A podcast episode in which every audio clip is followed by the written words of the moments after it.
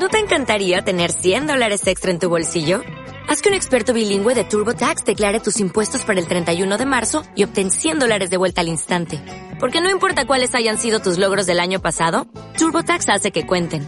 Obtén 100 dólares de vuelta y tus impuestos con 100% de precisión. Solo con Intuit TurboTax. Debes declarar para el 31 de marzo. Crédito solo aplicable al costo de la presentación federal con TurboTax Full Service. Oferta sujeta a cambios o cancelación en cualquier momento. A las 12 y 31 vamos a saludar a un invitado más en esta mañana de Euskadi Hoy Magazine. Es eh, Juan Velázquez. Él es escritor. Eh, nos le situamos en eh, su Donostia, una ciudad además que también es protagonista en sus escritos. Juan Velázquez, ¿qué tal? Buenos, muy buenos días. Hola, Egunon, ¿qué tal? Bueno, eh, pues eh, como a todos los invitados en estos primeros días, feliz año y todo esto. Oye, no Igualmente. Sé fíjate, no sé, hasta se me ocurre, Juan, que esto del tránsito de un año a otro eh, puede dar para una trama escrita. Bueno, eh, yo soy de los que hasta el 15 o 20 de enero sigo poniendo lo de la fecha del año anterior. Esa puede ser la, trama, el despiste personal. Sí, bueno, esto, es, esto es algo que yo también recuerdo, eh, pues hasta con cierto cariño, que quieres que te diga, de los tiempos de colegio, cuando llegaba un dictado el primer día de clase y seguíamos poniendo el año pasado en la fecha, sí. Exactamente, sí, sí, sí. Así es. Bueno, eh, recibimos a Juan Velázquez, charlamos con él, porque tiene muy recientito en el mercado, algunos me llaman, me llaman llaman El Rubio. Así es. Mm, un libro muy particular, diría yo, Juan.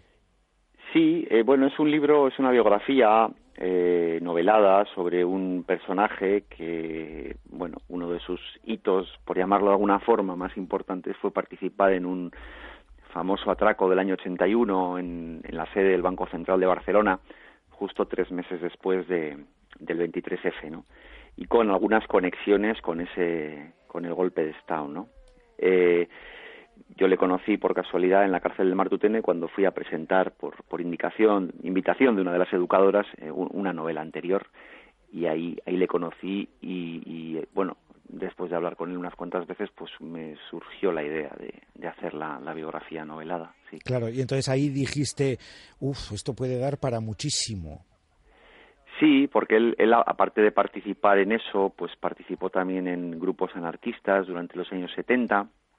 Eh, vivió, participó en la, OGE y en un grupo paramilitar llamado las Centurias Amarillas en el tardo franquismo, al final del franquismo y tal. Y luego también su niñez es, es interesante, es distinta, ¿no? Un niño de Almería de los años 50 que desde muy pequeño fue solo por la vida un hombre que ha estado pues eh, 40 años en la cárcel, eh, de los 60 que tiene entre reformatorios y cárceles, que no ha caído en, cuestiones de drogas o dependencias que, que te minan la salud, es muy difícil encontrar reclusos con ese historial, ¿no? Y eso me sugirió pues eh, una especie de historia de la, cara B de la democracia, por un personaje atípico que había estado cerca de algunos acontecimientos importantes o decisivos casi de, los años 80 y anteriores. Y, es precisamente, bueno, pues no sé, esa, mm, eh, mezcla de cosas, pero eso también tan eh, propio, muy suyo, ¿no? Particular que tú nos dices ahora, pues no ha caído en determinadas cosas, ¿no? Pero, pero bueno, evidentemente con un pasado que carga mucho su mochila.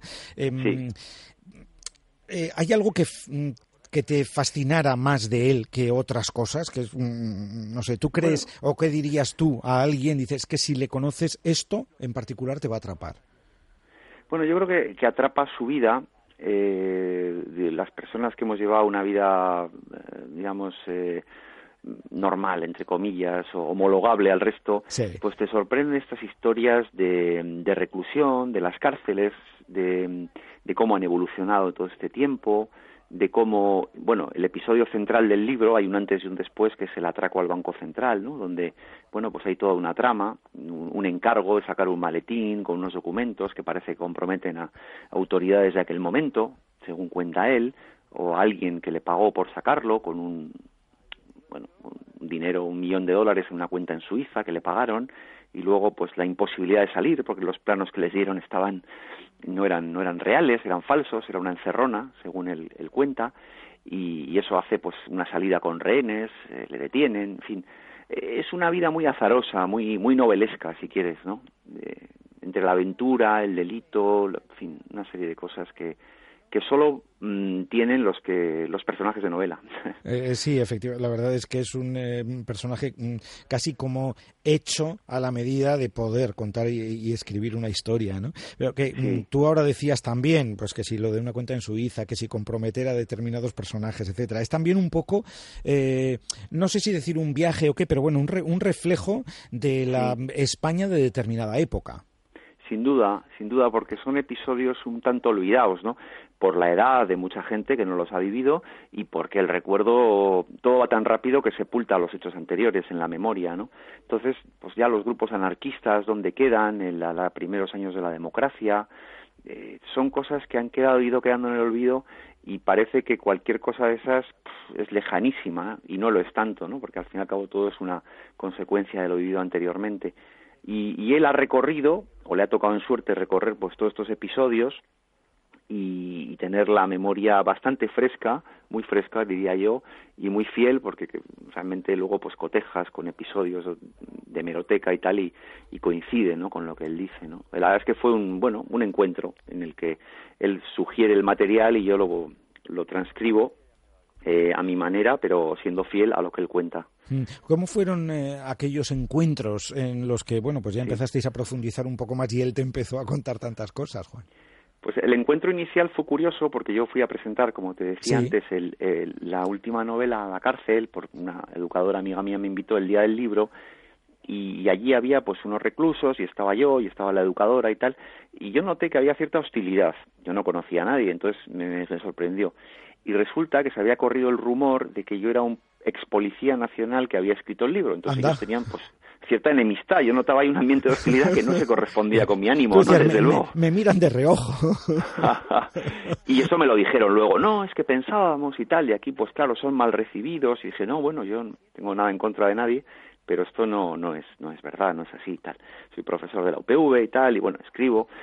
Y entonces él se acercó, me contó que él había participado, bueno, me enseñó una enciclopedia donde salía una foto del atraco al central y él ha considerado José Juan Martínez Gómez como el número uno de ese atraco, así se le denominó por la prensa, y a partir de ahí, pues en los permisos, pues solíamos quedar, él me contaba, yo tomaba notas, y fui al final, pues cuando ya tenía el material lo escribí. Él estuvo preso en Martutene hasta el 9 de enero del 2016.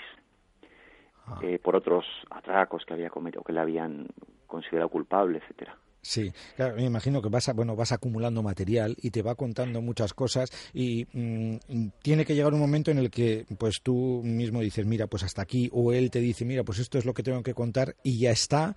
Eh, no sé si es una mezcla de eso, de que tú dices, mira, yo ya tengo material suficiente, pero al mismo tiempo, como eh, probablemente también, no sé si te pasó, Juan, pero el decir, es que quiero que me siga contando cosas porque seguro que tiene que tener muchísimo más para contar.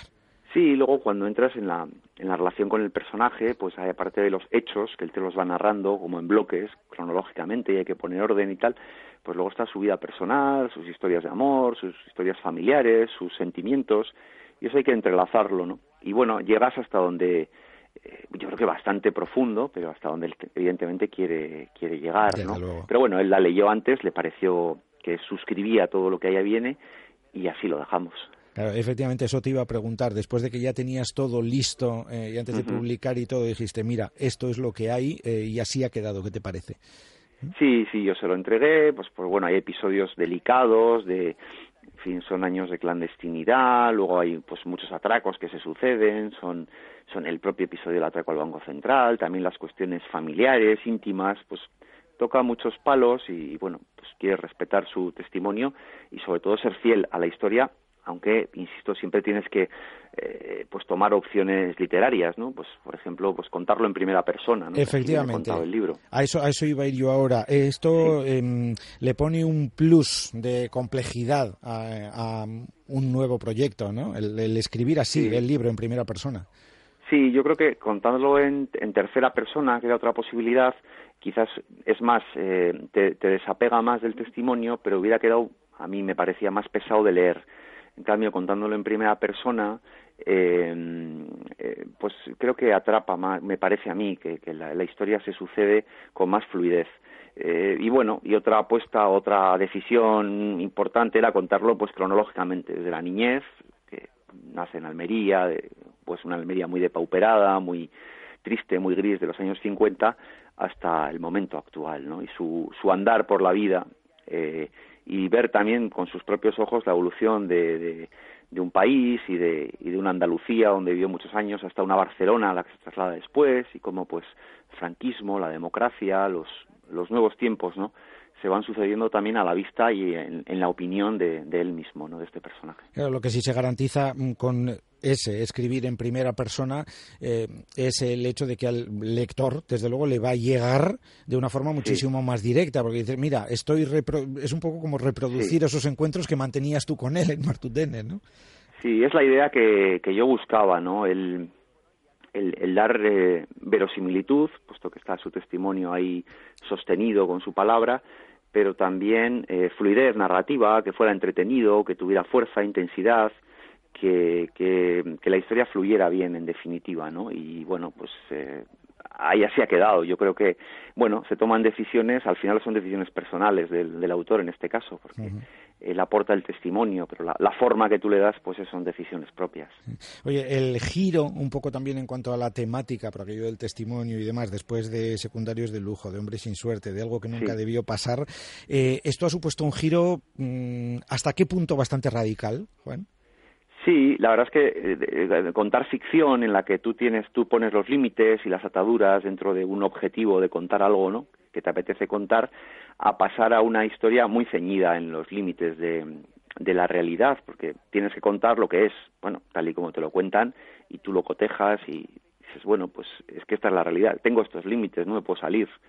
Entonces ahí, pues sí, para mí era un ejercicio desconocido, diferente, sí y fue una historia que me encontré realmente no no la busqué. Quizás si escribo otro libro sería volvería a la ficción yo creo. Ah, casi como tal y como lo has dicho parece que ya lo tienes pensado. Bueno eh, no es que para mí esto fue un accidente fue una casualidad sí. Sí, que, que, está muy bien y que, que yo agradezco porque te encuentras con una historia entre lo periodístico y lo literario, pero yo igual me movía más con más facilidad dentro de los límites de la ficción, que es completamente distinta, ¿no? Y quizás, pues, arranca, no sé, tengo ahí algún personaje de alguna otra novela que quizás le, haga caminar si tengo tiempo y, acierto. Ah, que, hombre, ya, eh, en, tal y como está el panorama literario en la actualidad, mm. eh, pues mm. ya es mm, complicado asomar la cabeza y que la gente diga, mira, eh, un libro de Juan Velázquez, en este caso, pero le, pasará muchísima más gente, ¿no? Pero si ya con ficción resulta complicado y si no estás en un determinado nivel, por decirlo de alguna manera, no sé hasta qué punto también el publicar un libro con una historia como esta, pues lo complica todavía un poquitito más, ¿no? Pero ahí entra pues también la apuesta personal de decir, mira, es que, pues oye, a mí me dice algo, ¿no? Pues seguramente habrá alguien por ahí a quien también le diga. Exacto, sí es. Eh, yo creo que, bueno, en la literatura te tienes que mover en, la apuesta personal, no, no sé, no concibo otra manera. evidentemente no, no, no sé cómo alguien puede decir voy a hacer un bestseller. Yo creo que la gente que lo consigue o que está en esa línea lo hace, pero no lo busca eh, de una manera tan absolutamente fría y controlada. Yo creo que al final la apuesta personal por la credibilidad se nota, se percibe, llegues a 100 o llegues a 100.000, ¿no? Porque bueno, cuando lees algo, eh, el placer de que tú te quedes mm, satisfecho dentro de tu nivel de exigencia, pues es importante, ¿no? Luego el éxito, las ventas, pues hombre, pues como todo en la vida, pues está muy bien, ¿no? Pero no creo que buscarlo de manera mm, eh, directa sea el camino. Al menos yo, los autores que me gustan, eh, no, no lo veo así. Veo que la credibilidad, el, el poner negro sobre blanco una historia a la que estás convencido, pues me parece un mejor camino de compromiso y de, de honestidad. Pues sí, otras cosas vendrán por añadidura, eh, evidentemente, pues eso, como tú decías, ventas, etcétera, etcétera, pero bueno, pues cuando uno em, escribe con gusto y no para de tener ideas y de escribir, pues esa es la, eh, desde luego, mejor señal de que hay inquietud y hay historias por contar. Juan Velázquez, eh, recuérdenlo, ¿eh? ¿eh? puede ser una mm, idea, todavía para poner en la carta, esa que algunos no hemos escrito. Algunos me llaman el rubio. Juan Velázquez, escárregas con muchísimas gracias. Sue y a vosotros. Y mucha suerte, Agur. Gracias. Onda Vasca, la radio que cuenta. ¿No te encantaría tener 100 dólares extra en tu bolsillo? Haz que un experto bilingüe de TurboTax declare tus impuestos para el 31 de marzo y obtén 100 dólares de vuelta al instante Porque no importa cuáles hayan sido tus logros del año pasado, TurboTax hace que cuenten. Obtén 100 dólares de vuelta y tus impuestos con 100% de precisión. Solo con Intuit TurboTax. Debes declarar para el 31 de marzo. Crédito solo aplicable al costo de la presentación federal con TurboTax Full Service. Oferta sujeta a cambios o cancelación en cualquier momento.